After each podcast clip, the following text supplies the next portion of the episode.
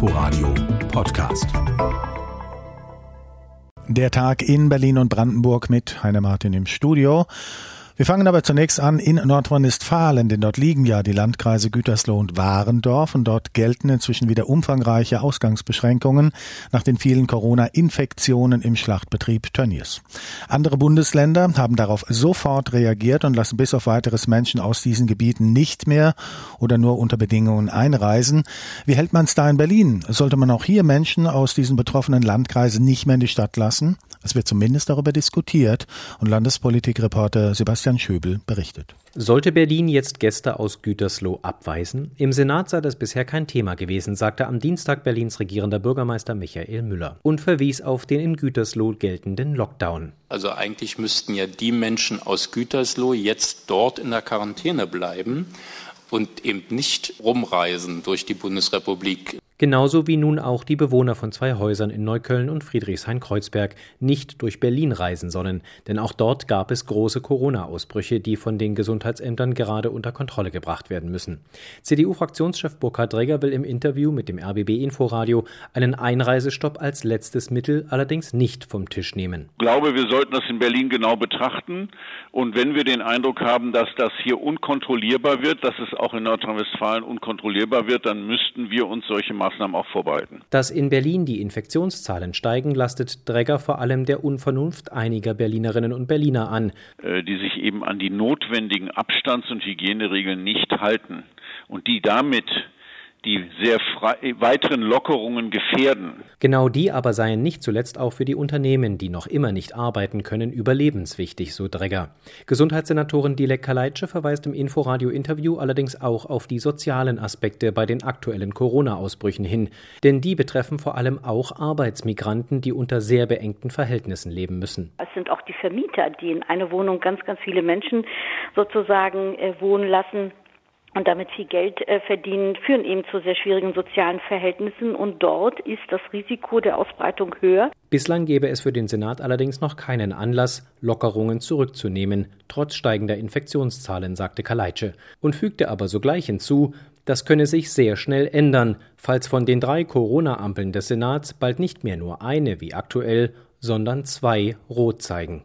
Und der Berliner Senat hat ja beschlossen, wer sich wegen der Corona-Pandemie in öffentlichen Verkehrsmitteln an Bahnhöfen oder im Einzelhandel nicht an die Maskenpflicht hält, muss mit einem Bußgeld zwischen 50 und 500 Euro rechnen. Wir haben darüber berichtet. Wie die Landesregierung in Brandenburg weiterverfahren will, darüber hat sie informiert und unser landespolitischer Korrespondent Oliver Schosch weiß mehr. In Brandenburg sind Bußgelder im Moment kein Thema. Gesundheitsministerin Ursula Nonnemacher von den Grünen nannte keine Verschärfungen, auch wenn die Infektionszahlen gerade in der letzten Woche angestiegen seien. Wenn man sich das anschaut, dann hatten wir einen Tiefststand am 12. Juni mit 60 akut Infizierten. Und man sieht jetzt doch in den vergangenen 14 Tagen hat sich die Zahl auf 131 verdoppelt. Das ist immer noch ein geringes Geschehen, aber man muss das im Auge behalten. Es ist keinen größeren Clustern zuzuordnen. Es handelt sich schon um diffuses Geschehen in mehreren Landkreisen. Neuigkeiten gab es beim Thema Schulstart nach den Sommerferien. Brandenburgs Bildungsministerin Britta Ernst von der SPD sagte, die Abstandsregelungen für Schüler würden fallen, jedoch sollen die Lehrer speziell geschützt werden und anderthalb Meter Abstand zueinander halten. Und sie sollen Masken bekommen, die sie freiwillig aufsetzen können.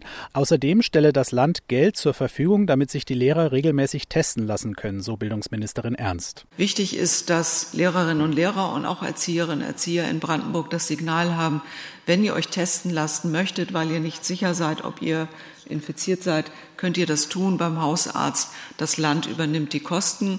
Wir werden sechs Tests zur Verfügung stellen. Wir haben gesagt, für einen Zeitraum von drei Monaten. Dann werden wir Bilanz ziehen, ob man das fortführen muss. Und dann soll das Ganze noch begleitet werden durch eine stichprobenartige Teststrategie, wo wir gerade mit der Kassenärztlichen Vereinigung dabei sind, einen Rahmenvertrag zu vereinbaren. Ähnliche Teststrategien werden unter anderem auch für medizinisches Personal und Rettungssanitäter erarbeitet. Die Bildungsministerin sieht einen Fortschritt bei der Zusammenstellung eines Corona-Sommerferienprogramms für Schüler. Wir haben auf den Weg gebracht, dass wir Einrichtungen der Kinder- und Jugendhilfe unterstützen, Jugendfreizeitangebote zu machen. Diese Angebote sollen unterstützt werden durch Lehrkräfte, die dafür gewonnen werden. Das sind Angebote, die im Rahmen von Ferienfahrten mit Übernachtung unterbreitet werden können oder ohne Übernachtung im lokalen Bereich. Wir haben jetzt einen ganz erfreulichen Rücklauf, rund 750 Interessensbekundungen von Trägern. Mit dem Sommerferienprogramm will das Land die Eltern entlasten, denn viele hätten wegen der Corona-Pandemie ihren Jahresurlaub schon aufgebraucht. In mehreren Bundesländern, darunter auch Berlin, sind Ermittler mit Razzien gegen mutmaßliche Schleuserbanden vorgegangen. In Berlin galt der Einsatz nach Angaben der Bundespolizei gezielt neun Männern, die verdächtig sind, Albaner nach Deutschland eingeschleust zu haben. Es gab eine Festnahme und RBB-Reporterin Helena Dehler hat diesen Einsatz verfolgt. Um 6 Uhr in der Früh hieß es Zugriff. Mehrere Polizeibeamte in Vollmontur haben die Wohnung eines Hauptverdächtigen in der Lüderitzstraße gestürmt. Der 38-Jährige soll maßgeblich daran beteiligt sein, Menschen mit falschen Pässen von Albanien über Berlin nach Irland geschleust zu haben. Ein Kopf der Bande vermutet Jens Schobranski, Sprecher der Bundespolizei. Da müssen wir davon ausgehen, dass er aufgrund der bisherigen Erkenntnisse hier doch irgendwo die Fäden gezogen hat, dass er ähm, maßgeblich auch ähm, den Kontakt zu den Werkstätten, wo die Pässe gefälscht worden sind oder ID-Karten gefälscht worden sind, die Bezüge dazu hatte. Und da der immer wieder auch in den bisherigen Ermittlungen ähm, aufgetaucht ist, äh, konnte man hier zumindest ähm, herausstellen, dass er einer der Beschuldigten ist, wo es dazu ausreicht, ein Haftbefehl ähm, durchzusetzen. Gegen den 38-Jährigen konnte der Haftbefehl vollstreckt werden. Ebenfalls in der Wohnung angetroffen haben die Beamten vier Personen mit albanischer Staatsangehörigkeit. Derzeit wird vermutet, dass es Opfer der Schleuser sind, die hier auf ihre Weiterreise gewartet haben. Ihr Ziel Arbeit auf Baustellen in Großbritannien, vor allem in Irland. Zu dem festgenommenen Mann und acht weiteren Verdächtigen können 16 Fälle von Schleusung zugeordnet werden. In bis zu 60 weiteren Fällen könnte es ebenfalls einen Zusammenhang geben. Seit Februar hatte die Polizei ermittelt. Die Ermittlungen hatten ihren Ursprung an den Berliner Flughäfen Schönefeld und Tegel.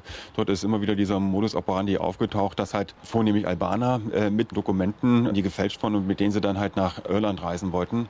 Ähm, und bei den Vernehmungen und weiteren Ermittlungen gab es halt immer wieder äh, Ansätze, die die, ich sag mal, Spurenlage so weit verdichtet haben, dass wir diese Bande auf diese neun Beschuldigten jetzt zumindest soweit eingrenzen konnten. Ein wichtiger Schritt bei den weiteren Ermittlungen könnten nun die mutmaßlichen Opfer sein, die in den durchsuchten Objekten angetroffen wurden.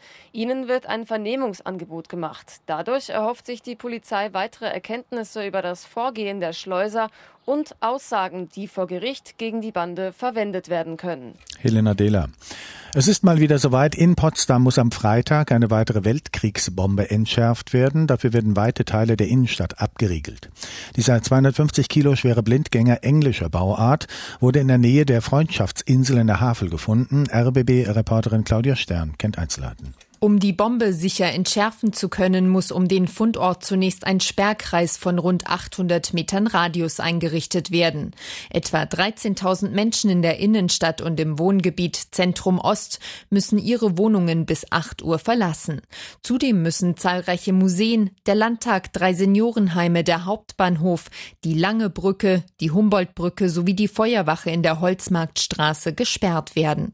Weitreichende Auswirkungen hat die Bombenentschärfung auch auf den Verkehr in der Landeshauptstadt.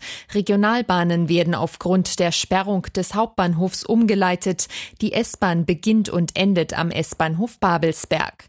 Der Tram- und Busverkehr wird während der Entschärfung unterbrochen und auch für Autofahrer wird es vielerorts kein Durchkommen geben.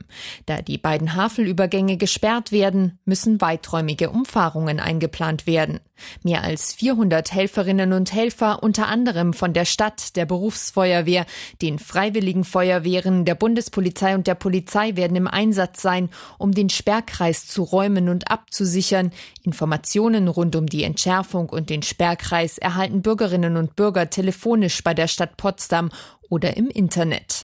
In den frühen Morgenstunden des 23. August 1990 beschloss die erste und gleichzeitig letzte frei gewählte Volkskammer den Beitritt der DDR zur Bundesrepublik. Warum erzähle ich das? Weil sich das in diesem Jahr zum 30. Mal jährt und das soll gefeiert werden. Der Countdown läuft, in rund 100 Tagen ist es soweit. Stellt sich halt nur die Frage, wie kann denn überhaupt in Zeiten von Corona gefeiert werden?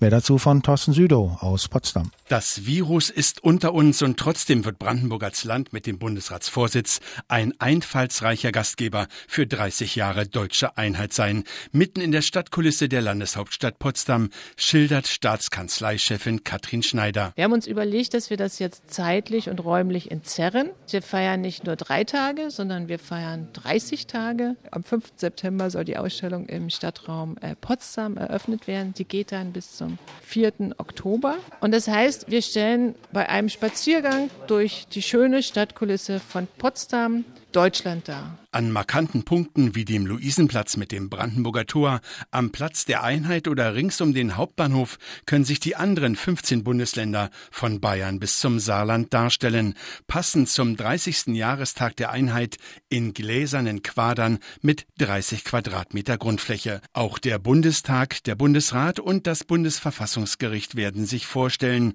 Auch Potsdam plant ein Exponat, beschreibt Oberbürgermeister Mike Schubert. Dass Potsdam zur Stadt mit der größten Wissenschaftsdichte in Deutschland gehört oder Wissenschaftlerdichte, wissen die wenigsten. Das wird Thema sein, weil es ein zukunftsträchtiges Thema ist, wo wir gemeinsam schauen wollen, unsere Wissenschaftslandschaft zu präsentieren, das junge, das moderne Potsdam. Wir sind seit dem letzten Jahr auch UNESCO Creative City of Film und das wird einer der Schwerpunkte sein. Erinnern an 30 Jahre Einheit, 30 Tage lang in Potsdam, also wie auf einem Expo Ausstellungsgelände aufgrund der Corona-Situation ohne kulinarische Meile und Drängeleien und die Besucher sollen geleitet werden von 20 Digitalstelen, sagt Landesmarketingchef Thomas Braune. Fünf Meter hoch, zwei Meter jede Seite. Diese Digitaltürme, über 20, werden die Wegeleitungen im Rahmen unserer Stadtausstellungen übernehmen, durch das Einspiel von Filmen, von historischen Szenen in kurzer Art und Weise für eine Emotionalisierung sorgen. Und sie werden uns wesentlich helfen, die jeweils geltenden Hygieneregeln durchzusetzen. Gastgeber Brandenburg rechnet mit tausenden Besuchern vom 5. September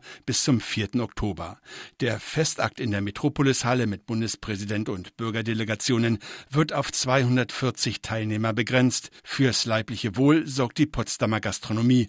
Und auch ein Jubiläumsbier wird in Potsdam gebraut. Der Bericht war das von Thorsten Sudo und soweit auch der Tag in Berlin und Brandenburg mit Heiner Martin im Studio. Das Ganze können Sie nachhören auf inforadio.de.